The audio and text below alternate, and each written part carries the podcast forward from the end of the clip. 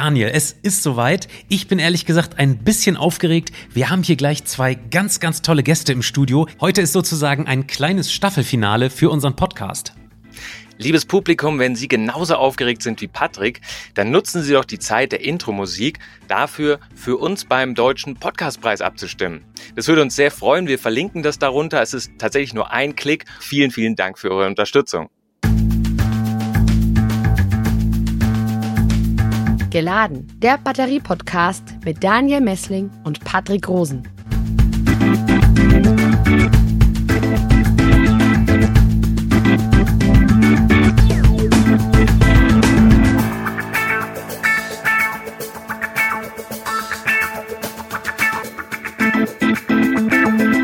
Willkommen zu einer neuen Episode von Geladen, dein Batterie-Podcast für Elektromobilität, Energiewende und Batterieforschung. Daniel, schön dich wiederzusehen. Moin, moin. Hallo Patrick. Daniel, ich halte die Einleitung heute mal kurz. Wir haben wenig Zeit und überragende Gäste. Wir sprechen heute über Energiepolitik, über die Finanzierung der Energiewende und wie kann es anders sein, über Batterien. Ja, wir begrüßen dazu heute im virtuellen Studio im Podcast Frau Professorin Claudia Kempfert. Hallo und herzlich willkommen im Studio. Hallo. Ich stelle Sie mal ganz kurz vor. Sie sind Leiterin der Abteilung Energie, Verkehr und Umwelt am Deutschen Institut für Wirtschaftsforschung, kurz DIW, sowie Professorin an der Leuphana Universität Lüneburg. Seit Juli 2016 gehören Sie außerdem dem Sachverständigenrat für Umweltfragen an und Sie bewerten seit Mitte der 1990er Jahre die volkswirtschaftlichen Kosten des Klimawandels und des Klimaschutzes. Also nochmal herzlich willkommen. Ja, hallo, danke für die Einladung. Außerdem hier in dem Podcast Dr. Manuel Baumann aus Karlsruhe. Auch an Sie herzlich willkommen. Hallo zusammen. Sie sind wissenschaftlicher Mitarbeiter am Institut für Technikfolgenabschätzung und Systemanalyse, kurz ITAS, am KIT. Dort arbeiten Sie in der Forschungsgruppe für nachhaltige Energietechnologien und darüber hinaus sind Sie außerdem auch noch Lehrbeauftragter im Bereich Energiesysteme an der Hochschule Aalen. So, Patrick, du hast die erste Frage. Genau. Wir alle verfolgen ja noch immer den Krieg in der Ukraine. Hierzulande ist Energiepolitik längst eine Frage der nationalen Sicherheit geworden. Man hat den Eindruck, dass die Bundesregierung ja nahezu zerrissen ist. Viele fordern weiterhin einen Boykott von russischem Gas und von russischem Öl. Ich würde Ihnen gerne zu Beginn einen Einspieler von Anne Will vom 27. März vorspielen. Dort war der Bundeskanzler Olaf Scholz zu Gast, der einen etwas irritierenden Kommentar brachte. Also wenn Putin uns den Gashahn abdrehte, dann wären wir vorbereitet.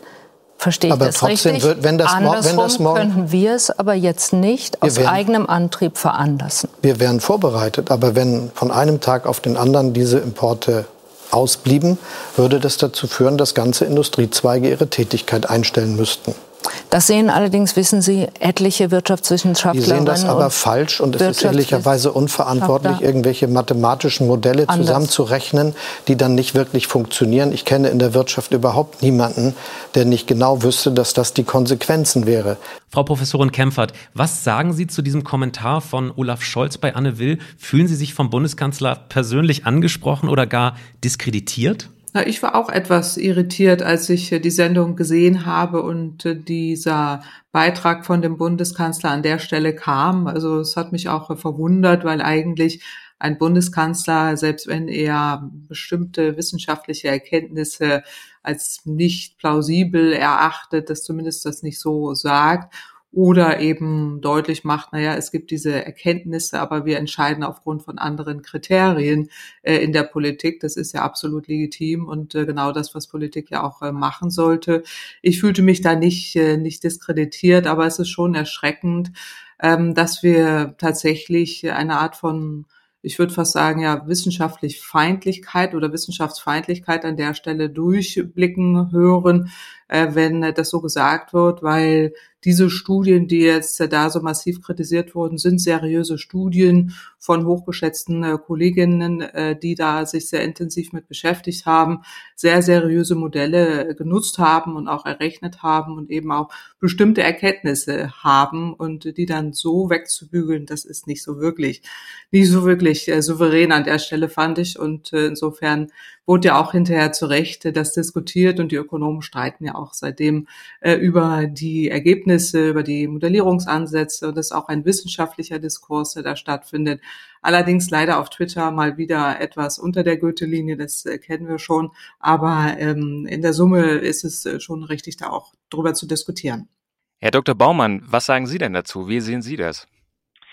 Ja, also ich kann mich da nur ähm, der, der Meinung von Frau Kempfert anschließen. Also hier tatsächlich muss man sich auch auf die Wissenschaft verlassen. Also ich meine, wenn man sich nicht auf die Aussagen der Wissenschaft verlassen kann oder möchte, ich meine, welche Grundlage hat man denn dann, ähm, sicher sozusagen in eine nachhaltige Energieversorgung zu gehen, ähm, also unabhängig von fossilen Rohstoffen, insbesondere eben ähm, genau von russischem Gas. Also von daher unterstütze ich das natürlich was Frau Kämpfer gesagt hat.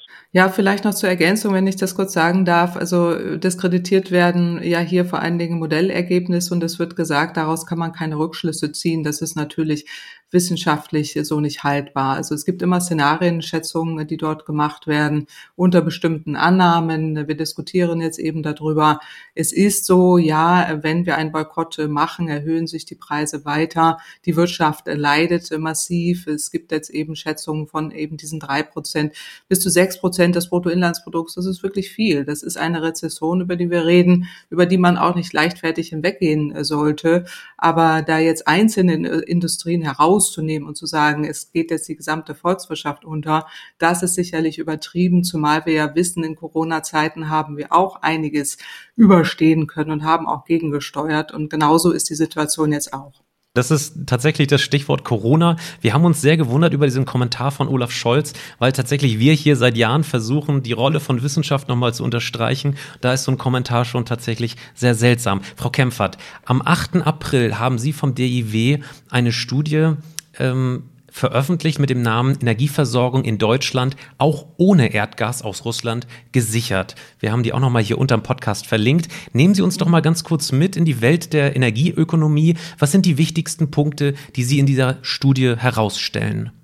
Ja, also ich will kurz erwähnen, dass äh, wir am DEW, und das ist eine Studie, die wir zusammen mit der TU Berlin äh, gemacht haben, äh, seit über ja, fast zwei Jahrzehnten Studien zu den Gasmärkten machen, auch veröffentlichen, eine lange Liste an wissenschaftlichen Erkenntnissen dort gewonnen haben und jetzt aktuell eben aufgrund der aktuellen Situation bestimmte Szenarien, die wir auch schon 2014 gemacht haben, als Russland die Krim-Annexion gemacht hatte. Da hatten wir uns schon mal intensiv mit dem europäischen Gas Gasmarkt beschäftigt, nochmal aktualisiert haben. Und äh, vor dem Hintergrund äh, haben wir festgestellt, also Deutschland bezieht ja derzeit etwa 55 Prozent seines Erdgases aus Russland.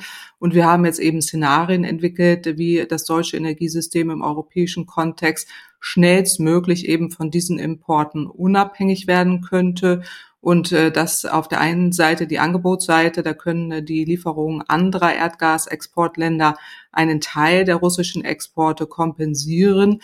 Die Versorgungssicherheit würde es erheblich stärken, wenn vor allen Dingen auch die Pipeline und auch die Speicherinfrastruktur effizienter genutzt werden würde. Und auf der Nachfrageseite gibt es eben auch ein kurzfristiges Einsparpotenzial von 20 bis zu 25 Prozent der bisherigen Erdgasnachfrage. Und deswegen halten wir auch gerade jetzt für den kommenden Winter die Versorgungssicherheit für gewährleistet, wenn man eben drei Dinge tut.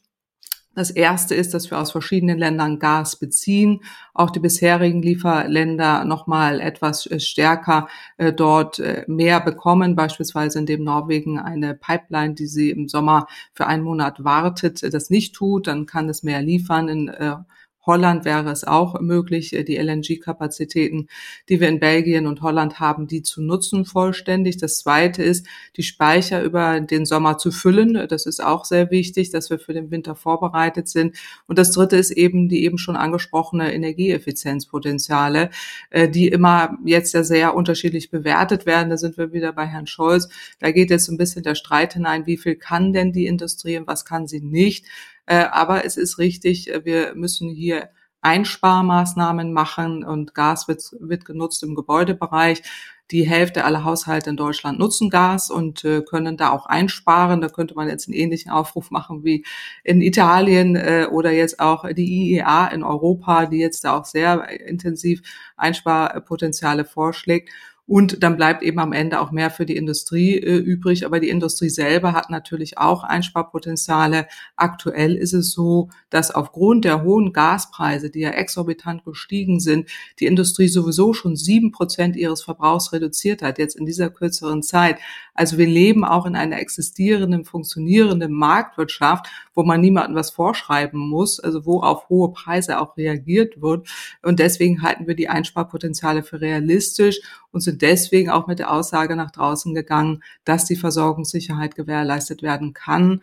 Äh, und deswegen haben wir da auch eine andere Einschätzung als die Bundesregierung. Viele Menschen, viele Bürgerinnen und Bürger fragen sich natürlich da draußen, was, was sind jetzt die Folgen von diesen Dingen? Also können Sie vielleicht mal darauf eingehen, was die kurzfristigen, aber auch langfristigen Folgen sind und äh, vielleicht auch ein bisschen auf diese LNG-Gasterminals, die ja jetzt geplant sind? Ja, also kurzfristig hatte ich eben genannt. Jetzt geht es ums Sparen, äh, vor allen Dingen auch die Haushalte, die hier gefordert sind, äh, wo wir auch ein Energiesparprogramm brauchen oder jeder, der noch eine Erdgasheizung nutzt, wo man äh, jetzt nicht sofort also wo man auch jetzt austauschen könnte, das in Betracht zu ziehen, zum Beispiel umzustellen auf Wärmepumpen. Energetisch sanieren ist sehr, sehr wichtig. Da ist eine enorme Sensibilität jetzt da. Dieses Momentum sollte man nutzen äh, und auch entsprechend politisch äh, unterstützen. Dann geht es im Bereich der Mobilität weg vom Öl hin eben zu Elektromobilität, aber ähm, auch kurzfristig, auch da gibt es niedrig hängende Früchte, wie zum Beispiel ein Tempolimit in Deutschland heiß geliebt, aber immer abgelehnt. Aber auch auch da könnte man zumindest kleine Mengen an Ölimporte aus Russland einsparen, genauso wie beispielsweise ein autofreier Sonntag, also äh, oder eben mehr Homeoffice nutzen. All diese Dinge, die die jetzt eben auch kurzfristig gemacht werden können, äh, die in der Summe würden tatsächlich auch etwas bringen, weil ich hatte ja eben erwähnt, unsere Studie zeigt eine maximale Deckungslücke von 10, 15 Prozent oder maximal vielleicht 20 Prozent. Äh, die äh, muss äh, dann entsprechend durch Nachfragereduktion hinbekommen werden. Und da sind wir sehr zuversichtlich, dass das gelingen kann. Aber wir müssen den Menschen schon erklären, äh, wie wir, was wir, was wir meinen damit. Äh, und die Politik hat hier eine Aufgabe. Und da nützt es wenig, jetzt Horrorszenarien an die Wand zu malen oder vor exorbitanten Arbeitslosen und all das äh, zu warnen. Das ist nicht so, wenn man gegensteuert. In Corona-Zeiten haben wir das auch gemacht mit entsprechenden Wirtschaftshilfen und Programmen. Und es hilft auch nichts, das nicht zu erläutern. Also wenn jetzt Italien, auch der italienische Ministerpräsident sich dahinstellt äh, und kräftige Worte findet äh, und die Italiener äh, aufrüttelt, wir müssen da gemeinschaftlich äh, sparen, dann fehlt mir das in Deutschland. Äh, das ist tatsächlich ein wichtiger Hebel. Das ist so das Kurzfristige. Was, was heißt das mit den, mit den Speicherauffüllen und den LNG? Also wir haben LNG-Kapazitäten in, äh, die, die wir teilweise nutzen können in Europa um uns herum haben ja fast alle Länder LNG-Terminals, also Flüssiggas-Terminals gebaut. Entgegen unseres Rates, wir haben das schon vor 15 Jahren äh, geraten, dass Deutschland das tut, wurde ja eben eine Pipeline gebaut. Man hätte zumindest ein Flüssiggas-Terminal in Deutschland damals gebraucht heute nicht mehr. Wir sollten jetzt kurzfristig auf äh, schwimmende LNG-Terminals ausweichen, die wir drei, vier Jahre nutzen, aber dann wieder weg sind. Warum? Wenn wir jetzt LNG-Terminals bauen, sind die in dreieinhalb bis vier Jahren fertig, dann brauchen wir sie nicht mehr weil der Gasbedarf wird ja zurückgehen und wir werden jetzt ja alles dafür tun, um Energie einzusparen äh, und auch äh, zur Erfüllung der Klimaziele muss der Gasbedarf zurückgehen. Deswegen ist es nicht ratsam, jetzt Stranded, die nächsten Stranded Investments zu schaffen, also gestrandete Investitionen, äh, die wir dann nicht mehr brauchen. Äh, deswegen ist es wichtig, äh, dass man da entsprechend umsteuert und statt jetzt eines Flüssiggasterminals besser ein Wasserstoffterminal gleich bauen, weil Wasserstoff ist nicht gleich Flüssiggas. Da gibt es ganz andere technologische Herausforderungen, auch eine andere Infrastruktur, die benötigt wird. Wir brauchen grünen Wasserstoff für die Industrie, gerade für die Schwerindustrie oder auch die Industrie, die ja da angesprochen wird von der Bundesregierung, die ja angeblich äh, da, da niedergeht, wenn wir kein Gas aus Russland äh, bekommen. Der wäre tatsächlich geholfen, auch mit, äh, mit solchen Infrastrukturen. Und das ist das, was wir, was wir sehen. Aber kurzfristig heißt das nicht, dass wir gar kein Gas mehr nutzen. Wir nutzen Gas, wir können mehr aus Norwegen importieren, wir können auch mehr aus Holland importieren. Wir sind im Austausch mit den entsprechenden Unternehmen und Forschern Forschern dort vor Ort und die haben uns das äh, zugesichert, dass die Kapazitäten da sind. Klar gibt es da auch Unsicherheiten, die haben wir in unseren Szenarien eingerechnet. Aber wenn man will, findet man da auch Möglichkeiten. Und ich bin mir ziemlich sicher, genau wie die Dänen jetzt auch, die uns ja helfen wollen, weil sie ihr Gasfeld wieder öffnen oder eröffnen, jetzt äh, Anfang des nächsten Jahres uns das auch liefern wollen. Aber im eigenen Land äh, eben Wärmepumpen und Energiewende umsetzen und sagen, wir, wir fördern jetzt noch Gas, um den Deutschen zu helfen. So könnte man das in, in Holland auch äh, machen. Und äh, das sind dann eben die Optionen, die die Bundesregierung aus unserer Sicht nicht, nicht genau kennt oder nicht so wahrnimmt. Also äh, das, das zum Hintergrund eben, ähm, was heißt das mit, mit äh, Speicherung und was heißt das auch in Bezug auf, äh, auf Flüssiggas. Die Speicher, wir haben große Speicher in Deutschland, wir können damit ein Viertel unseres Gasbedarfs äh, decken. Das heißt, wir brauchen eben eine strategische Gasreserve, die uns dann auch für 90 Tage unabhängig macht. Und wenn wir das tun, kommen wir erstmal gut über den nächsten Winter, aber wir sind auch vorbereitet für die Zeit danach. Herr Dr. Baumann, an der Stelle ähm, darf ich Sie wieder ins Gespräch mit reinholen. Ähm, Sie beschäftigen sich mit nachhaltigen Energietechnologien und Technikfolgenabschätzung. Der Krieg in der Ukraine wird ja wahrscheinlich hierzulande äh, zu einem massiven Ausbau der erneuerbaren Energie führen. Ähm, was passiert denn gerade bei Ihnen so hinter den Kulissen in der Forschung? Was wird da diskutiert? Ähm, es, es, wird nicht nur wahrscheinlich zu einem Ausbau der erneuerbaren Energien kommen in Deutschland. Ich meine, Herr Habeck hat es ja auch angekündigt, es soll ja bis 2030 tatsächlich der Anteil von Ökostrom eben auf 80 Prozent steigen, eben bis 2035 eben tatsächlich 100 Prozent. Und das bedeutet ja auch, dass wir hier tatsächlich ähm, zum Beispiel bei der Windkraft an Land eine Verdopplung der Kapazitäten ähm, erwarten können und eben ähm, onshore, eben offshore sind das eben bis zu 30 Gigawatt installierter Leistung und hinzu kommen tatsächlich nochmal äh, 200 Gigawatt Photovoltaik, also tatsächlich viermal so viel Kapazität wie heute installiert ist. Ähm, und das sind natürlich schon gewaltige Schritte, wenn man diese diese Kapazitäten sich ansieht. Also das übersteigt ja ähm, die die Lastspitze, die wir in Deutschland haben, um ein Vielfaches. Und das ist hier auch am ITAS eben Kernthema, die Energiewende. Ähm, das ist das Kernthema eigentlich auch am Institut und da geht es eben zum Beispiel darum, dass man eben integrative Szenarien für die Energiewende entwickelt. Also wie kann man diese ähm, Transformation durchführen, nicht nur aus der technisch-ökonomischen Perspektive, aber auch unter Berücksichtigung der gesellschaftlichen, also sozialen, als auch ökologischen Perspektive.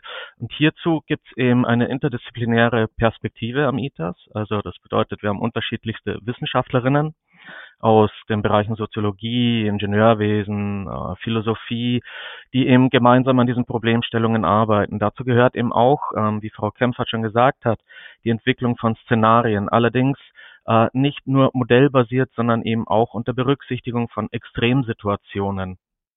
Eben wie zum Beispiel äh, der Krieg, der gerade stattfindet. Ähm, Im Detail unsere Gruppe die Gruppe Research for Sustainable Energy Technologies. Wir beschäftigen uns tatsächlich mit neuen Energietechnologien und es ist ja schon des Öfteren der Begriff Energiespeicherung gefallen. Und das ist unser Kernbetrachtungsgebiet aus der Nachhaltigkeitsperspektive. Also wir bewerten hier unterschiedliche Speichersysteme, keine Gasspeicher tatsächlich, sondern eben dezentrale, eher dezentrale Systeme, ähm, elektrochemische Systeme, Batteriespeicher. Und diese werden eben hinsichtlich ihrer, ihres gesamten Lebenszykluses betrachtet, also Herstellung, Nutzung, als auch Recyclingpotenziale, weil man natürlich, wenn man die Energiewende denkt, fossile Abhängigkeiten hat, aber auch andere Abhängigkeiten, Metalle, die in Zukunft auch steigen werden. Die Energiewende, die äh, benötigt ja eine Vielzahl an Rohstoffen, die man ja auch äh, aus dem Ausland zukaufen muss, was ja auch zum Teil mit sehr ähm, ja, ähm, einseitigen Importrichtungen verbunden ist. Mhm. Auf die Heimspeicher kommen wir später nochmal zu sprechen. Vielleicht mal direkt nochmal zur Energieversorgung, zur Stromversorgung in Deutschland. Wir haben gerade über Gas gesprochen. Auch Gas hat ja eine gewisse Rolle ähm, in, in der Verstromung. Ähm, Herr Dr. Baumann, müssen wir Angst vor diesen Blackouts haben, die in den Social Medias auch immer wieder irgendwie Thema sind in der letzten Zeit? Ist das realistisch oder ist das absolut weg von der Realität und unsere Stromversorgung ist gesichert? Wenn man sich das jetzige Energiesystem ansieht, haben wir ja ähm, eine deutliche Überkapazität an Kraftwerksleistung, also 225 Gigawatt im Moment. Und ähm, Erdgas macht davon ähm, kapazitätsmäßig ungefähr 31 Gigawatt aus, tatsächlich an der Energieerzeugung. Ich habe die Zahl nicht ganz im Kopf. Ich glaube, äh, es waren, glaube ich, zehn, zehn Prozent sowas, ähm, die durch Erdgas an der Stromversorgung tatsächlich ähm, geliefert werden. Genau, ähm, neun, neun Prozent sind es derzeit, genau. Ja. Neun, Prozent, genau. Ja. Also da von einem Blackout zu sprechen, also tatsächlich rühren die Blackouts nicht, ähm, kann man sich letztes Jahr ansehen, da gab es einen Ausfall von einem großen Braunkohlekraftwerksblock in Polen, der ja fast zu einem äh, Blackout geführt hat. Also es war nicht durch erneuerbare Energien bedingt. Also ich glaube, man muss ja auch mal wirklich sagen, dass tatsächlich die Energieversorgung in Deutschland mit steigender äh, Kapazität an erneuerbaren Energien ja nicht schlechter geworden ist, sondern besser. Also tatsächlich ist ja die durchschnittliche Dauer von Stromausfällen zurückgegangen, seitdem wir erneuerbare Energien im Netz haben.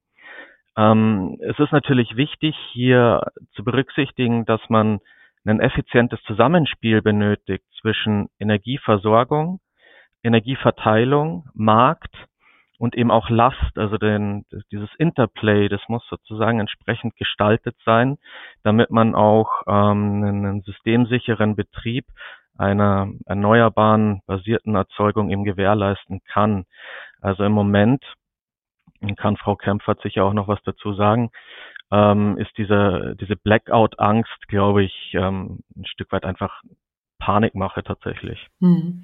Ja, also wenn ich da kurz was zu sagen darf, ich würde Herrn Baumann äh, zu 100 Prozent äh, zustimmen. Wir kennen das auch aus den Diskussionen. Ich selbst habe da mal ein ganzes äh, Buch äh, zugeschrieben, äh, immer diese Mythen verbreitet werden, um Angst und Schrecken zu verbreiten. Aber eigentlich steht dahinter, die Energiewende schlecht zu machen oder die erneuerbaren Energien schlecht zu machen und zu behaupten, äh, sie können die Energieversorgung nicht, nicht sicherstellen.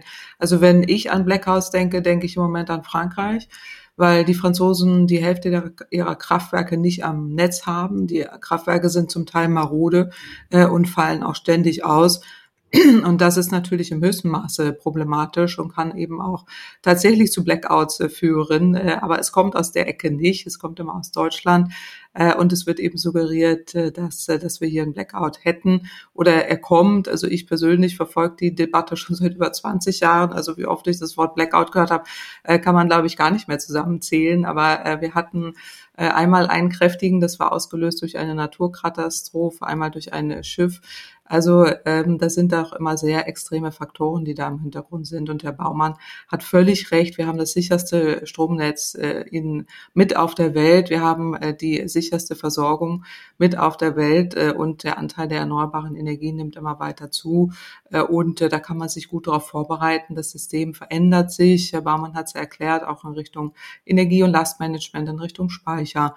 Und ähm, da müssen wir diese, diese Horrorszenarien äh, nicht, also nicht, nicht aus deutscher Sicht tatsächlich jetzt äh, so ähm, umsetzen wie oder wahrnehmen, wie es gewünscht ist, dass wir da Angst vorbekommen, sondern wir können das gut handeln. Wir haben vielleicht das, äh, das sicherste Netz, aber wir haben auch eins der teuersten Stromnetze mit Blick auf die Kilowattstunde. Ähm, mal abgesehen vom Ukraine-Krieg, äh, Frau Professorin Kempfert, ist die Angst äh, um den industriellen Standort Deutschlands in puncto Energiepreise denn berechtigt? Die hohen äh, Strompreise, die drücken doch wahrscheinlich jetzt schon enorm auf das Wachstum der deutschen Volkswirtschaft. Brauchen wir da nicht längst eine Art Tankgutschein oder einen Gutschein für, ähm, für betroffene Unternehmen? Ja, also ich hatte ja eingangs schon erläutert, dass diese volkswirtschaftlichen Wirkungen, die negativen auftreten, in erster Linie aufgrund der hohen Inflation und die Inflation äh, passiert derzeit, weil die Preise für fossile Energie durch die Decke gehen. Das sind die Ölpreise, Gaspreise, Kohlepreise. Also fossile Energien verteuert sich. Und deswegen reden wir auch über Benzinpreise und Heizölkosten, äh, die sich, die sich erhöhen. Äh, die Strompreise setzen sich nochmal wieder aus anderen Komponenten zusammen, aber auch da wirken die erneuerbaren Energien preissenkend an der Börse. Äh, was am Ende dann bei den Verbrauchern ankommt, ist, ist dann immer so das nächste Thema. Da steuert man ja jetzt gegen äh, indem man äh, die EEG-Umlage aus dem Staatshaushalt bezahlt, also da den Strompreis entlasten äh, will. Ähm, deswegen macht man das ja auch politisch. Aber wir brauchen keine Tankgutscheine müssen nicht die Preise deckeln, sondern die Kosten, weil wir brauchen ja auch Preissignale, um umzustellen. Jetzt diese Tankgutscheine oder jetzt wird ja irgendwie dieser Tankrabatt gewährt für, für Juni oder Juli, August, zwei Monate, das, obwohl der Benzinpreis im Moment sinkt, das ist ja total widersinnig, auch ausgeschmissenes Geld. Äh, da sollte man besser Unternehmen helfen beim Energiesparen, also gerade weil Sie auch Strompreise ansprechen und da geht es um Kosten, es geht immer um Kosten äh, und die Kosten entstehen eben aufgrund der hohen Preise, aber auch äh, aufgrund des Verbrauchs. Und je niedriger der Verbrauch, desto geringer die Kosten. Äh, und insofern ist es da sinnvoll, man unterstützt die Unternehmen in ihrer Energieeffizienz äh, beim Energiesparen äh, und so stärkt man im Übrigen dann auch die äh, Versorgungssicherheit. Und äh, wenn man hier wirklich helfen will, äh, dann, dann sollte man tatsächlich diesen Umstieg hin zu erneuerbaren Energien äh, voranbringen. Und wir haben auch gerade gestern noch mal eine Studie veröffentlichte, die zeigt, dass auch bei dem Wegfall eben von äh, russischen äh, Energielieferungen für den Strommarkt wir eine vollständige Versorgungssicherheit haben, auch mit Atomausstieg oder auch mit geplanten Atom, äh, Kohleausstieg bis 2030, äh, wenn man eben die erneuerbaren Energien äh, sehr schnell ausbaut, wie im Osterpaket auch vorgesehen, äh, um eben auch die heimische Versorgung sicherzustellen. Und wenn man das tut, sinken dann auch äh, und können sowohl Strompreise als auch Energiekosten massiv äh, sinken, äh, wenn man das auch zulässt, dass eben die gesunkenen Kosten auch bei den Verbrauchern ankommen. Herr Baumann, ähm, die erneuerbaren Energien machen im Moment rund 45 Prozent im Strommix aus. Ähm, die grünen Strompreise kommen aber bisher nicht wirklich bei den Privatverbrauchern, also Privatverbrauchern ohne PV-Anlage an. Warum ist das denn so?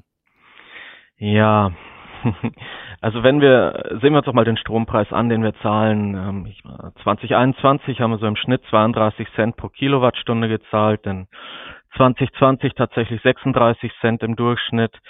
Und ich meine, der, der Endkundenstrompreis, der setzt sich ja nicht nur aus den Stromkosten zusammen. Also es ist so, dass der Strompreis, der wird auf dem Markt ermittelt und ähm, das ist der, der flexible Teil. Also Tatsächlich sind es in der Vergangenheit eben 25 Prozent ähm, des, des Strompreises haben das ausgemacht von diesen eben 31 oder jetzt 36 Cent, die man bezahlt, die eben für die Beschaffung sowie den Vertrieb des Stroms äh, tatsächlich bezahlt worden sind. Und ähm, weitere, also ungefähr ein Viertel ähm, die man zahlt, das geht in die Entgelte für die Netznutzung, also dass man Strom sozusagen an die heimische Steckdose geliefert bekommt.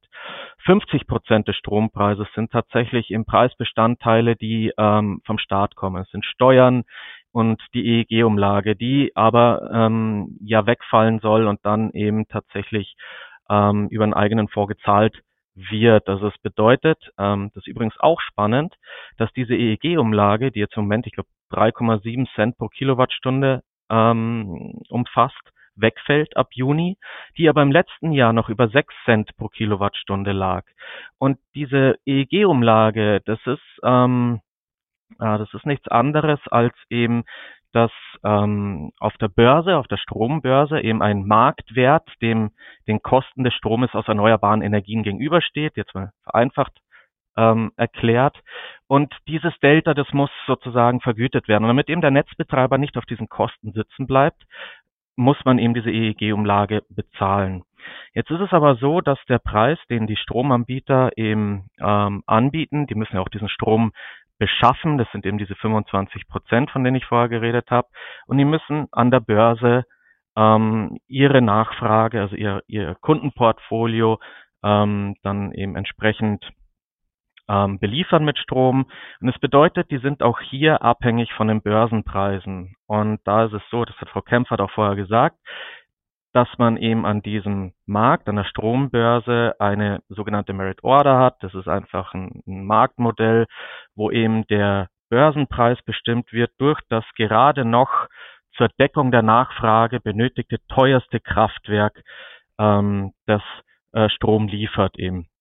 Und das sind in der Regel Gaskraftwerke und die führen tatsächlich zu diesen Verteuerungen, ähm, die wir jetzt eben sehen. Also wir haben trotz gesunkener EEG-Umlage einen höheren Strompreis. Das heißt also tatsächlich die fossilen Energieträger und die entsprechenden Energie Konvertierungstechnologien, also Erdgas, Steinkohle, Braunkohlekraftwerke, führen zu einer Verteuerung des Stromes, während eben erneuerbare Energien, die ja keine kurzfristigen Grenzkosten haben, das ist die Bemessungsgrundlage für diese Merit Order, das sind ja nicht die realen Stromgestehungskosten, sondern tatsächlich nur die Brennstoffkosten, also meine Kosten pro, pro Kubikmeter Gas oder Tonne Steinkohle und eben die CO2-Zertifikatskosten, die da anfallen, die da eingepreist werden. Bei den erneuerbaren Energien ist es eben so, da gibt es keine Brennstoffkosten. Also sind sehr, da, da, die, die sind günstiger einfach. Ähm, und da kann man tatsächlich einfach sagen, also dass das klar ist, dass bei den Erzeugungs- und Gestehungskosten die erneuerbaren Energien immer günstiger werden, zu einer ähm, Reduktion der Strompreise führen, was allerdings eben durch äh, sehr, sehr hohe Börsenpreise wieder mitigiert wird. Also muss ich vorstellen, dass so ein, ähm, so, so ein Anbieter am Day-Ahead-Markt zum Beispiel letztes Jahr äh, weiß ich nicht, so 55 Euro pro Megawattstunde gezahlt hat und heute sind es ungefähr 222 Euro pro Megawattstunde. Also wir haben hier mehr als eine Vervierfachung der Strompreise eben auf der Börse, aber eben nur bedingt durch ähm, fossile Kraftwerke.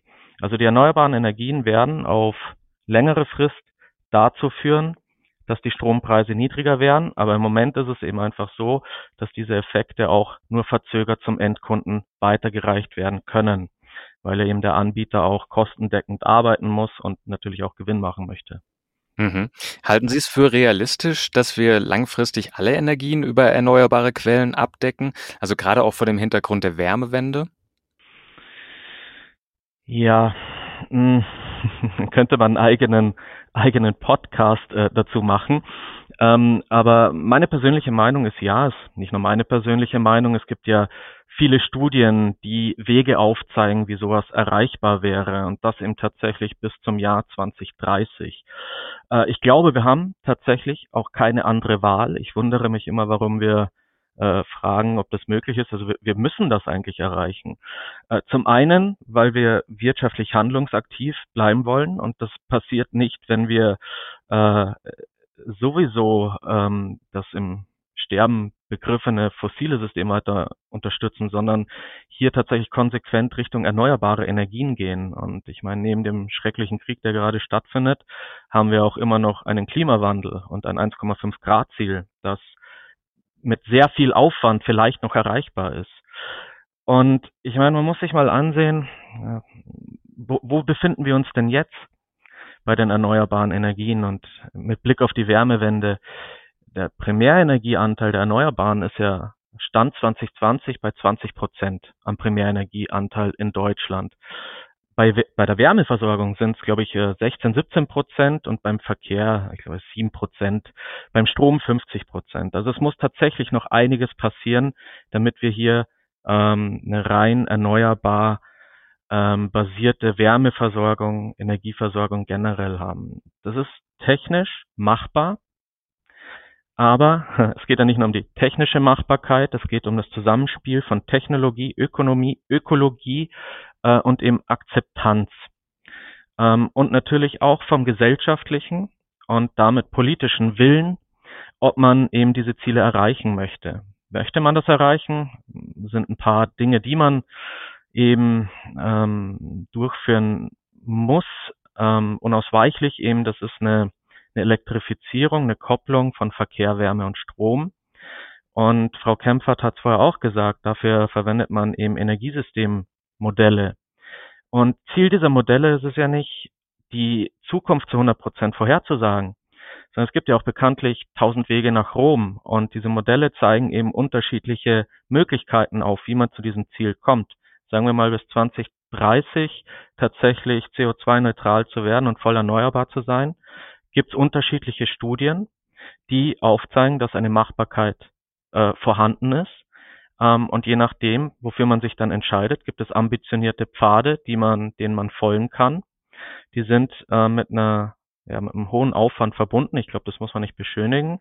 Ähm, und das bedeutet eben auch, dass wir hier tatsächlich ähm, über den, also sogar noch ambitionierter als ähm, die formulierten Ziele der Bundesregierung eben denken müssen. Das bedeutet, wir müssen bis 2030 tatsächlich die die Erneuerbaren massiv ausbauen und das sind, also je nach Studie, die man heranzieht, 120 bis 140 Gigawatt elektrisch von unterschiedlichen Technologien pro Jahr bis 2030. Das ist dann ungefähr so 1300 bis 1700 Gigawatt, wenn man zum Beispiel die Studie der Energy Watch Group ähm, heranzieht, eben bis zum Jahr 2030. Das wäre dann eben tatsächlich eine Verfünffachung der Kapazitäten. Ja, an der Stelle läuft uns ein bisschen die Zeit weg. Ich würde gerne noch Frau Kempfert fragen, ob sie es für möglich äh, hält, sozusagen die komplette Elektrifizierung inklusive des Wärmesektors. Ähm, und danach würde ich gerne auf die Rolle von Batterien innerhalb der Energiewende zu sprechen kommen. Zunächst einmal die Frage an Frau Professorin Kempfert. Ähm, die Wärmewende, ist die auch ähm, mit Hilfe von äh, erneuerbaren Energien möglich? Ja, also ich stimme da Herrn Baumann zu 100 Prozent zu. Wir haben auch selbst unterschiedliche Studien erstellt ähm, im Rahmen des äh, DIW, aber auch äh, mit einem Forschungsverbund, wo auch äh, die Kollegen aus äh, Finnland dabei waren und aus äh, Stanford, äh, wo wir eben sehr deutlich zeigen, dass eine Vollversorgung mit erneuerbaren Energien technisch möglich ist. Herr Baumann hat es eben ausgeführt, was dahinter steht, ein deutlicher Zuwachs der erneuerbaren Energien aber eben auch äh, die energetische Gebäudesanierung, um da Energie einzusparen und da auch möglichst äh, den Ökostrom sofort zu nutzen mittels Wärmepumpe und in der Mobilität auf Verkehrsvermeidung, Optimierung, Verlagerung setzen. Das heißt sehr viel Elektromobilität im Individualbereich, aber auch im Schienenverkehr, das zu stärken und auszubauen. Dann äh, haben wir eben den großen Vorteil, dass wir wenn wir den Ökostrom sofort effizient nutzen, sich der Strombedarf deutlich erhöht. Das ist richtig. Nach unseren Szenarien äh, kann sich der Strombedarf dann verdoppeln von heute gesehen, aber der Primärenergiebedarf halbiert sich. Und das ist der große Unterschied, weil wir eben so effizient sind, weil es so viel effizienter ist, äh, den Strom sofort in einem Fahrzeug zu nutzen oder in einer Wärmepumpe beispielsweise, äh, verschwenden wir weniger Energie, als wir es im konventionellen Energiesystem tun. Und deswegen ist es äh, nicht nur deutlich effizienter und wir müssen, wir können auf Importe verzichten, zumindest auf Öl, Kohle und Gas und äh, reduzieren da die Kosten, sondern wir stärken auch noch die Resilienz und die Versorgungssicherheit äh, vor Ort. Aber wir werden nicht autark sein, das höre ich immer häufig. Wir werden auch grüne Wasserstoff importieren äh, müssen, äh, gerade weil ähm, wir in Deutschland jetzt nicht die riesigen Kapazitäten haben. Die Herstellung von grünen Wasserstoff bedarf eben nochmal dreimal bis fünfmal so viel äh, Ökostrom, äh, als wenn wir den Ökostrom direkt nutzen. Deswegen das Plädoyer hier für Effizienz. Und das zeigen unsere Studien sehr deutlich, äh, dass, dass wir das gut erreichen können. Aber in der Tat, das Ausbautempo der erneuerbaren Energien, Herr Baumann hat es angesprochen, muss deutlich erhöht werden, äh, auch nach unseren Szenarien mindestens eine Vervierfachung des jetzigen Ausbautempos. Da sind eben noch viele Fallstricke Stricke im Detail. Ich sehe da jetzt äh, anknüpfend an das, was Herr Baumann sagte, jetzt schon durchaus mehr politischen Willen als vorher, wenn man auch das Osterpaket anguckt und die Vorgaben und Ansätze auch mit Artenschutz bei Windenergie, Flächen, die ausgewiesen werden, Genehmigungsverfahren, die erleichtert werden sollen wollen. Das ist sicherlich der, die, das sind richtige Schritte in die richtige Richtung. Insofern können wir das auch erreichen. Und ich bin ganz bei Herrn Baumann, wir müssen es erreichen, weil uns bleibt ja auch jetzt am Ende des Tages nichts anderes übrig. Äh, und rückwärtsgewandte Technologien helfen uns da jetzt nicht, sondern jetzt geht es in Richtung Vollversorgung erneuerbarer Energien. Mhm. Dann kommen wir mal zur Rolle der Batterien in der Energiewende. Frau Kempfert, Sie sind ja eine Verfechterin der Energiewende vor Ort. Was verstehen Sie denn genau darunter und wie stellen Sie sich denn so eine smarte Energiewende vor Ort vor? Genau, das äh, knüpft ja an das an, was ich gerade schon sagte, mit den erneuerbaren Energien, äh, die da vor Ort genutzt werden. Äh, erneuerbare Energien sind Teamplayer, wir brauchen alle von ihnen und zwar dezentral. Das ist die Solarenergie auf dem Dach plus Batteriespeicher im Keller. Das ist auch die Nutzung von Geothermie, aber auch Biomasse, Wasserkraft äh, Onshore Wind, also Windanlagen auch. Das sind eben alles Energieformen, die dezentral vor Ort äh, stattfinden. Äh, klar, Offshore-Windenergie werden wir auch äh, nutzen und auch transportieren müssen. Äh, sie sind auch ein Baustein, aber der Haupt, die Hauptmusik spielt direkt vor Ort.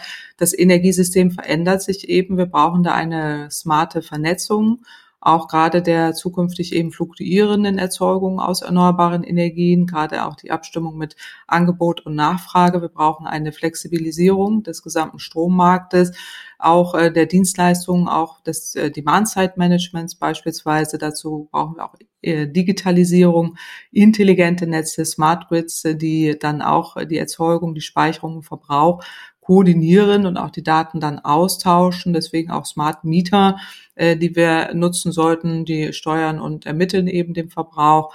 Äh, und das in Kombination mit sehr vielen kleinen Akteuren, sogenannten Prosumern, also die Herstellung, also Produzent, also Produzent und Konsument in einer, in einer Einheit. Es ist der sogenannte Prosumer. Äh, das sind eben die vielen kleinen Akteure, die da zueinander kommen. Es können auch Genossenschaften sein, viele kleine Unternehmen. Äh, und dadurch entstehen neue Geschäftsmodelle, also das sogenannte virtuelle Zusammenschalten von dezentralen Kraftwerken äh, und auch die intelligente Netz- und Gebäudeautomatisierung gehört dazu. Und das ist eben der Unterschied zu dem konventionellen bisherigen System, was eher so zentral top-down stattfand mit einem großen Kraftwerk, was dann letztendlich äh, unflexibel äh, dann zum Endkunden liefert, sind, sind es jetzt eben Bottom-up-Prozesse, die dann dezentral vor Ort das Energiesystem kleinteiliger, flexibler, intelligenter und äh, smarter machen, digitaler vor allen Dingen. Und äh, das ist die Energiewende vor Ort. Und das bringt das System an sich äh, mit sich. Und ähm, ich nehme das auch immer erstaunt zur Kenntnis. Auch gestern fragte mich wieder, äh, wieso ich gegen eine zentrale Energiewende sei. Also ich bin da jetzt nicht dagegen, ich bin auch nicht eine Verfechterin für, sondern ähm, wir gucken von der Wissenschaft auf die, auf die Sache und äh, da sieht man eben, dass ein solches Energiesystem, gerade wie in Deutschland eben auch, wie es strukturiert wird, ähm, eben mit Solarenergie, mit Windkraft vor Ort dann dezentraler stattfindet, was nicht heißt, dass wir nicht Offshore-Windenergie nutzen oder in anderen Ländern, beispielsweise, wo sie sehr viel mehr Wasserkraft haben äh, und auch ganz andere Größenordnung, äh, wo sie dann äh, mittels erneuerbarer Energien äh, größere Mengen produzieren können, ähm, ist es dann in Deutschland eher ein System, was eher dezentraler und vor Ort stattfindet. Aber wir brauchen letztendlich eine Kombination aus beidem. Mhm. Wir sind ja ein Batterie-Podcast, insofern sind wir jetzt mitten im Thema, dem Heimspeicher. Jetzt haben wir eine ganze Reihe von Nachrichten von unseren Hörerinnen und Hörern bekommen. Ziemlich oft äh, sind die Kosten der Heimspeicher dort Thema.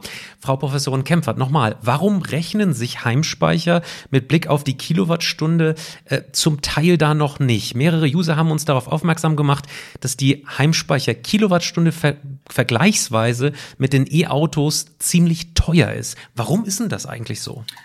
Naja, die Einspeisevergütung äh, gerade für Solarstrom ist ja jetzt auch in den letzten Jahren stetig gesunken äh, und liegt ja aktuell bei weniger als 12 Cent äh, pro Kilowattstunde. Das heißt, ohne Stromspeicher muss äh, die durch die äh, Photovoltaikanlage produzierte Energie entweder dann direkt verbraucht oder ins öffentliche Netz eingespeist werden. Und insofern lohnt sich da schon ein Stromspeicher, den auch zu nutzen.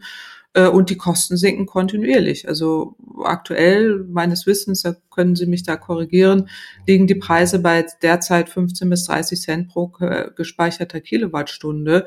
Äh, da gibt's deutlich auch äh, Größenordnungen, die da größer sind, gar keine Frage, aber das ist ja schon attraktiv, auch wirtschaftlich attraktiv. Stromspeicher sind jetzt gerade auch für die dezentrale Energiewende natürlich relevant, um das dezentrale Netz zu stabilisieren. Äh, ich weiß, äh, man möchte da lieber immer eher die Einspeisung, aber die Speicherung kann durchaus äh, relevant sein und für viele Menschen ist das durchaus attraktiv, da dann eben auch unabhängiger zu sein. Und gerade wenn die Kosten für die ähm, gekaufte Kilowattstunde sehr viel höher sind, ist es ja sinnvoll, dann auch eine große Photovoltaikanlage zu nutzen äh, und dann auch äh, zu speichern. Und so kommen eben die Kosten äh, zustande, ähm, dass man dann eben entsprechend einerseits gucken muss, welche Größenordnung nutze ich, was nutze ich für eine Qualität. Es gibt Anschaffungskosten, äh, die dann natürlich sofort sichtbar sind, aber man muss die Preise und auch die Kosten dann ja auch in Bezug auf die gesamte Nutzungsdauer betrachten äh, und dann, äh, dann auch entsprechend so sich das ähm, errechnen, welche, welche Größenordnung das am Ende äh, ist. Und insofern sind dann tatsächlich die Stromspeicher auch günstiger. Und äh, diese Anschaffungskosten dann können bei manchen Modulen recht hoch sein, aber aktuell die Kosten sinken kontinuierlich, wenn man das jetzt äh, verfolgt. Der technologische Fortschritt geht ja auch äh, weiter. Bei Autobatterien ist es so, dass man da eben auch schon größere Massenmärkte hat und äh, da auch schon länger im System ist. Aber auch die Autobatterien, also gerade bei der Elektromobilität sind ja meistens die Batterien noch immer eine der größten Kostenkomponenten. Da gehen die Kosten auch runter und äh, interessant wird es ja, wenn es zueinander geht, dass ja auch Autobatterien so ein Second Life äh, bekommen und dann auch als Heimspeicher zusammen gesteckt werden können. Da gibt es ja sogar Start-ups, äh, die ich da mal kennenlernen durfte, dieses äh, irgendwie machen. Ähm, das sind ganz interessante Entwicklungen, äh, die da kommen, aber eben auch bei der Autobatterie äh, ist es eben so, dass das äh, dann auch eine kostspielige Angelegenheit sein kann und dann meistens die größte, größten Kostenblock noch ansetzt und bei dem Austausch dann auch entsprechend Kosten anfallen. Aber ich denke, man kann hier deutlich sagen, die Kosten sinken und die Wirtschaftlichkeit erhöht sich ständig und der technologische Fortschritt geht auch weiter. Also ähm, gerade was Batteriekosten angeht, sind wir da an einem Gamechanger äh, ganz nah an einem Gamechanger, an den sogenannten Tipping Points äh, dran, also ein Punkt des äh, irreversiblen Veränderns der Technologie und dann eben auch des Marktes, äh, dass eben Verbrennermotoren ähm, dann nicht mehr im Markt äh, sind in der Zukunft, sondern die Elektromobilität äh, die Marktfähigkeit da erreicht hat und wir dann äh, auch diese sehr viel stärker nutzen. Und bei den Heimspeichern wird es, wird es ähnlich sein. Herr Baumann, haben Sie da vielleicht mal eine Zahl für uns oder können Sie ungefähr zumindest abschätzen, wie viele Heimspeicher in Gesamtkapazität in Deutschland ähm, schon installiert sind? Ja, also tatsächlich hat sich da einiges getan. Ähm, so hat man im Jahr 2010, also was in Kapazität, das war, kann ich jetzt nicht sagen, aber mengenmäßig hat man um die 5000 Heimspeicheranlagen gehabt. Also 2019 hat man dann 184.000 Speicher schon tatsächlich in den Heimen installiert gehabt und ähm, ja, 2021 hat man schon knapp 400.000 Speicher installiert. Also das heißt, man hat ja eine Verdopplung der Anlagenzahl innerhalb von zwei Jahren eben gehabt, zwei, drei Jahren. Und es ist einfach ein boomender Markt. Also die Systeme können heutzutage von der in Anführungszeichen, äh, Anführungszeichen Stange gekauft werden. Es gibt viele Anbieter ähm, in unterschiedlichsten Ausführungen die Speichersysteme. Und natürlich ist es auch ähm, spannend für den Endverbraucher. Wir haben ja vorher über Stromkosten geredet. Also jetzt 2022 36 Cent pro Kilowattstunde haben und so ein PV-Batteriesystem betrachtet, ist es ja so, dass die tatsächlichen Stromgestehungskosten hier so um die 20 Cent, je nach Größe, also so äh, 5 bis 20 Cent pro Kilowattstunde ähm, kosten können. Und hier, ähm, wie auch vorher gesagt worden ist, ja die insbesondere Lithium-Ionen-Batterie ja unglaubliche Preisentwicklungen durchgemacht hat. So war man 2010 so bei 1000, 1100 äh, Euro pro Kilowattstunde in der Herstellung und ist jetzt äh, heute tatsächlich unter 100 Euro pro Kilowattstunde, also je nach System und auch bei den Heimspeichern liegt man da bei den Investitionskosten je nach Größe zwischen 500 bis 1500 Euro pro Kilowattstunde. Mhm. Sie forschen ja auch an der sozialen Akzeptanz der Energiewende. Ähm, wissen Sie das? Können Sie das irgendwie abschätzen? Was sind denn so die gängigsten Gründe für die Anschaffung von Heimspeichern da draußen? Also sind das eher, äh, ist es tatsächlich eher das äh, eingesparte Geld oder äh, vielleicht jetzt auch gerade vor diesem ähm, Kriegsszenario auch Energieautarkie? Ja, also ich denke, da gehen mehrere Dinge miteinander einher. Also zum einen ist es natürlich dieser Aspekt der Energieautarkie und natürlich, wenn man dann äh, diesen Krieg auch noch im Kopf hat und ähm, dass das Thema Abhängigkeit, Importabhängigkeit so einen prominenten Platz in, den, in der täglichen Berichterstattung einnimmt, macht das schon was mit den Menschen. Ähm, also tatsächlich ist es so, ähm, die, die E.ON hat, ähm, ich glaube letztes Jahr war es, oder vorletztes Jahr eine Befragung durchgeführt. Also wir haben ein Meinungsforschungsunternehmen beauftragt, zu 10.000 Hausbesitzer äh, nach ihren Motivationen für die Anschaffung einer Solaranlage eben zu befragen.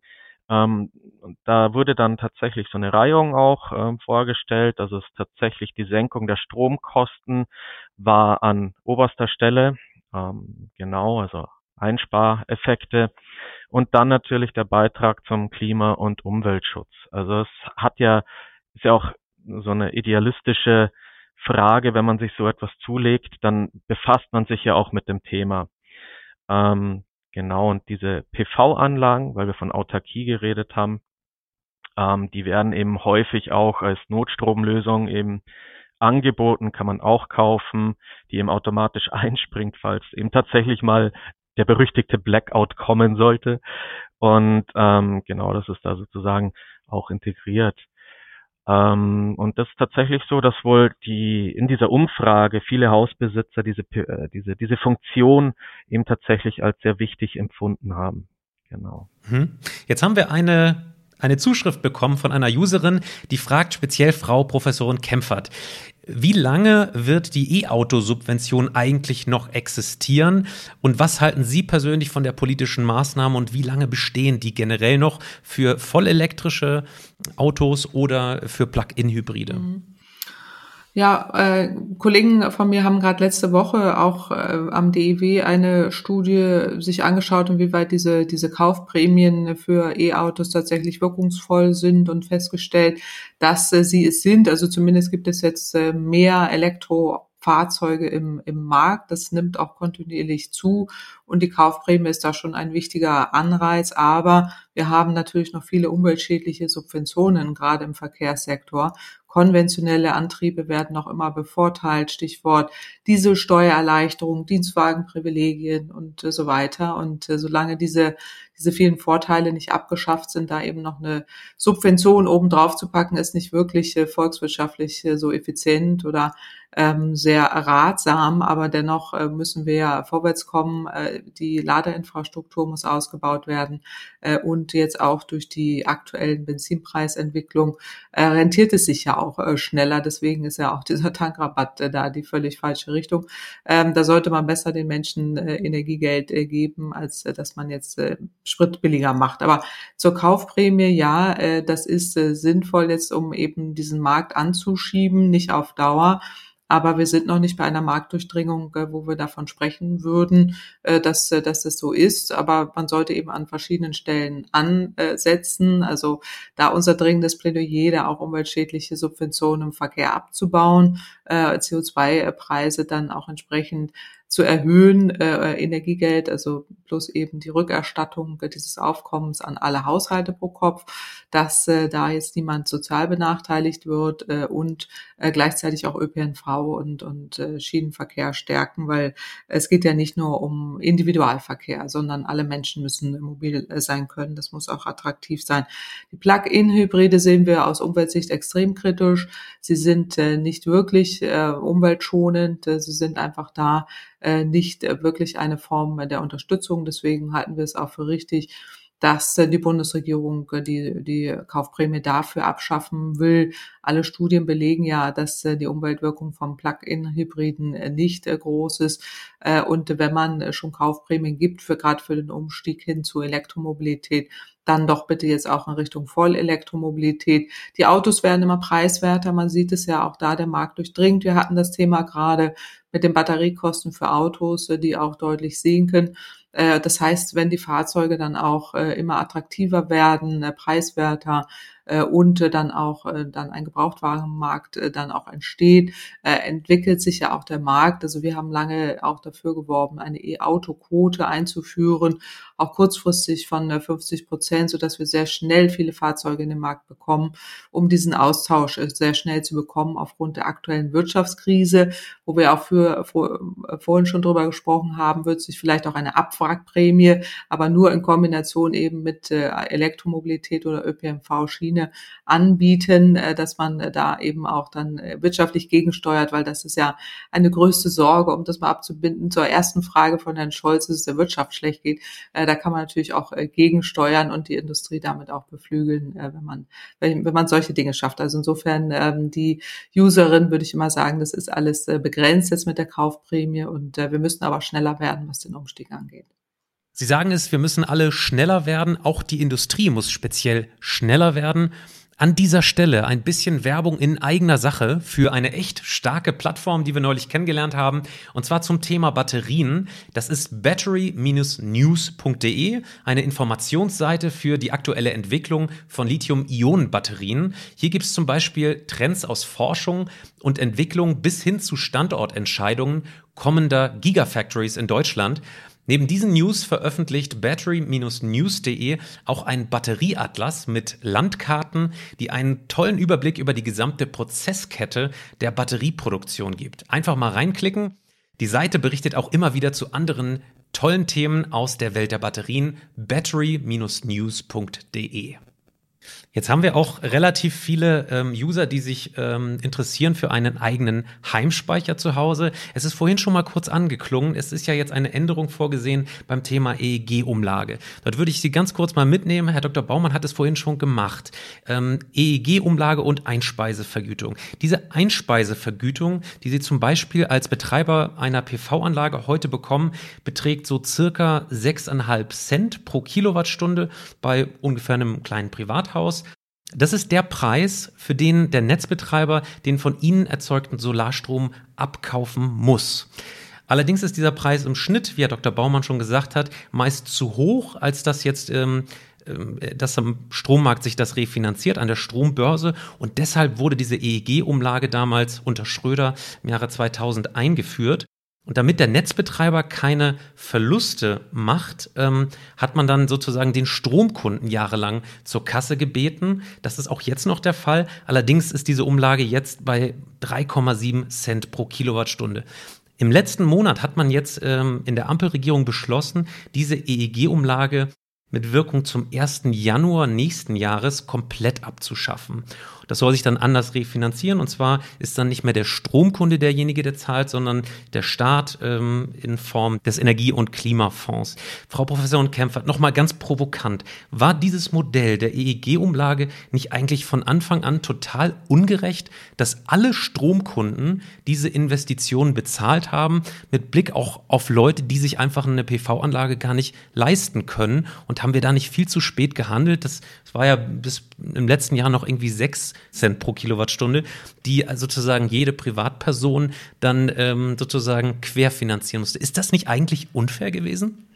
Nein, ich sehe es nicht als unfair und wir sind ja auch äh, diejenigen, die das EEG auch immer noch äh, verteidigen, weil äh, diese Marktdurchdringung hätten wir ohne das EEG niemals hinbekommen. Deswegen haben eben auch gerade als es darum ging, die erneuerbaren Energien in das System zu bekommen, über 100 Staaten weltweit das EEG kopiert. Ähm, das ist schon sinnvoll, das auch über einen Strompreis abzuwickeln. Jetzt gerade, weil Sie sagen, abschaffen und überfinanzieren in den Staatshaushalt, ist natürlich auch nicht ganz ohne. Wir brauchen da eine Beihilfegenehmigung. Das wird kompliziert auf der europäischen Ebene. Äh, also da tun wir uns wieder andere Probleme äh, an, äh, die wir auch nicht so ohne weiteres lösen können. Ähm, deswegen ist diese, diese Umlage durchaus schon sinnvoll, äh, dass man das äh, auch macht. Aber es gab natürlich viele Verschlimmbesserungen in den letzten 20 Jahren seit der Einführung. Äh, das fängt an jetzt eben äh, mit den, oder fing an 2009, 2010, wo man dann auch diese Umlageberechnung geändert hat als Basis der Strom Börsenpreis, der sinkt ja mit dem Zubau der erneuerbaren Energien.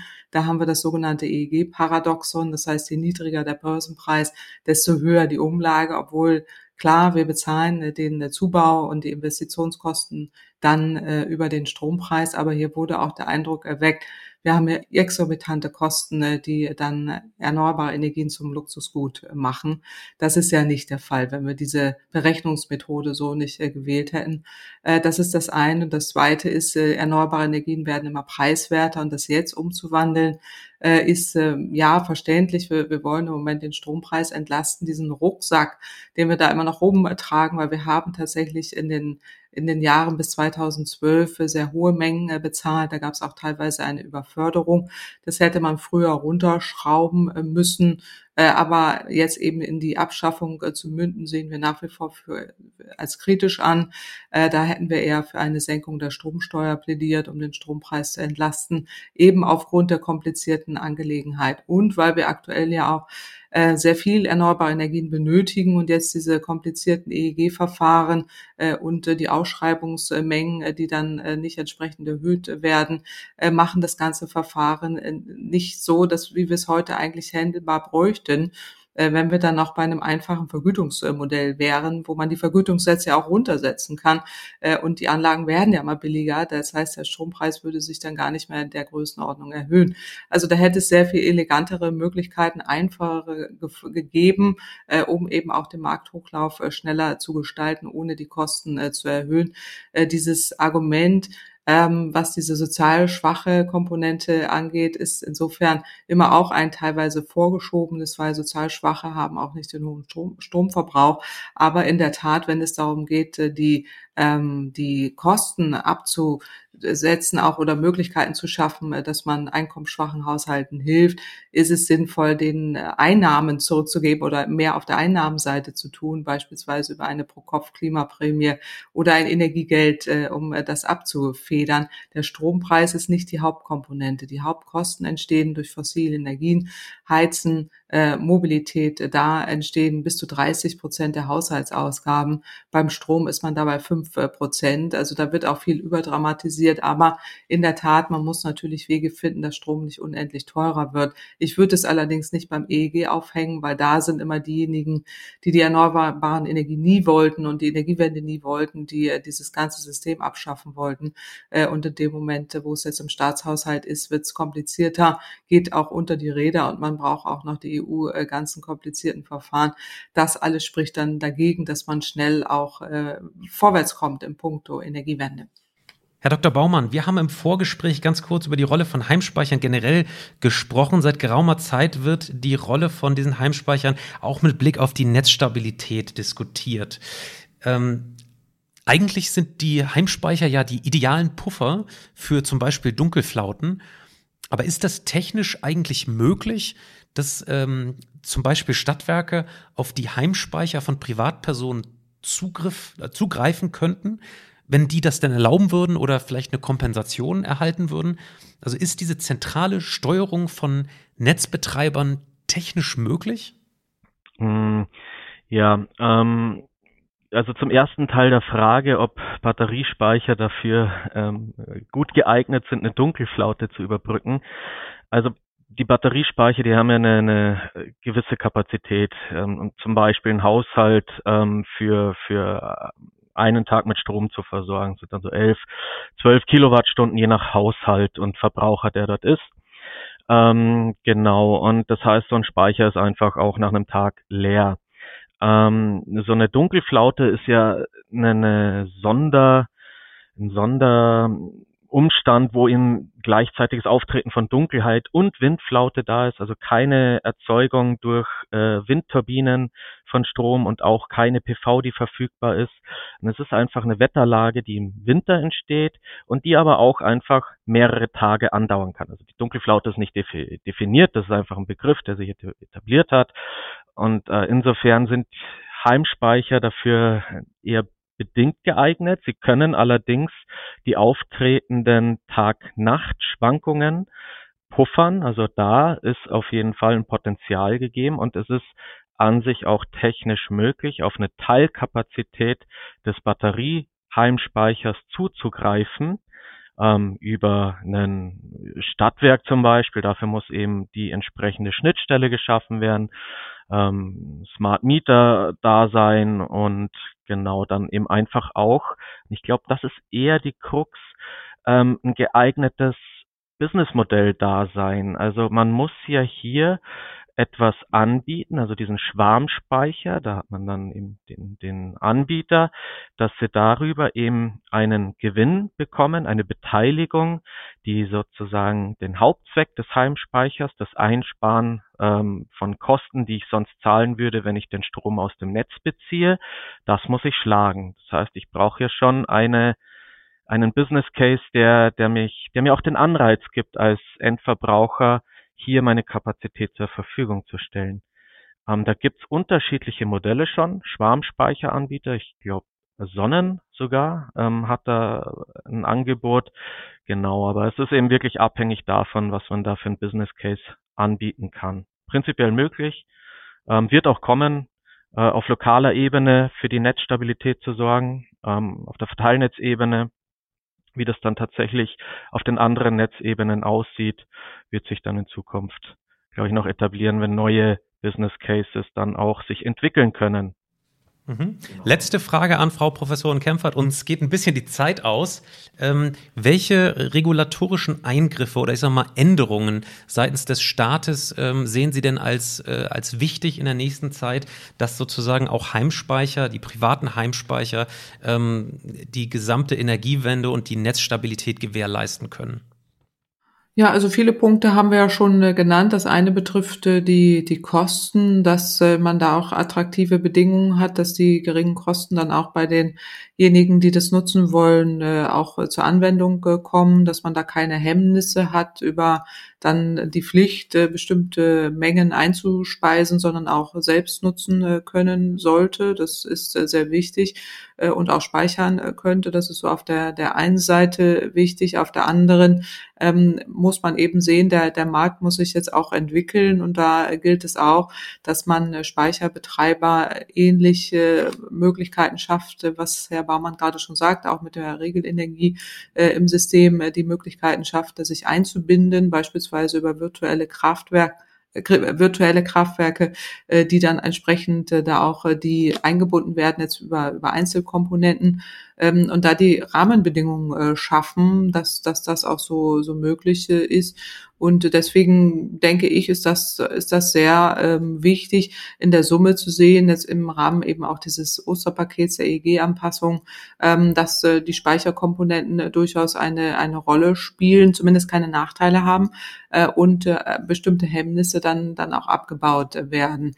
Weil äh, sonst äh, ist es eben so, dass, dass dann viele vielleicht sich doch kein Speicher holen oder auch äh, nicht die optimierten äh, PV-Anlagen, um dann bestimmte Einspeisemengen äh, zu ermöglichen. Und das ist dann für die, für die dezentrale Systemoptimierung nicht, nicht sehr gut, weil es geht ja darum, dass man dann auch die, die dezentralen Verteilnetze und die Systemstabilisierung auf dezentraler Ebene auch über die Speicher ermöglichen kann.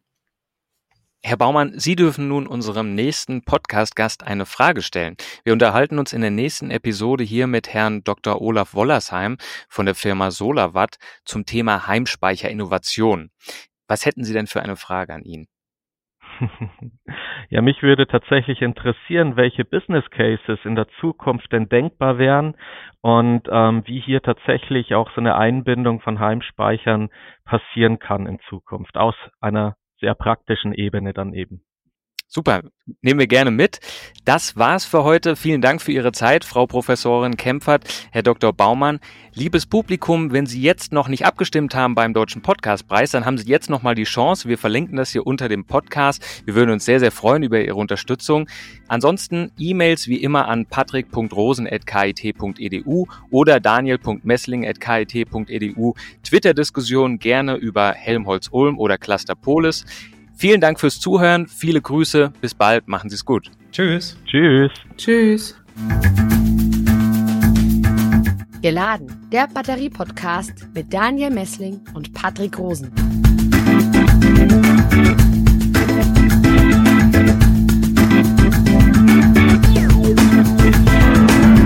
Dieser Podcast wurde produziert vom Center for Electrochemical Energy Storage Ulm und Karlsruhe, kurz Celeste einer Forschungsplattform des Karlsruher Instituts für Technologie, der Universität Ulm und des Zentrums für Sonnenenergie und Wasserstoffforschung Baden-Württemberg.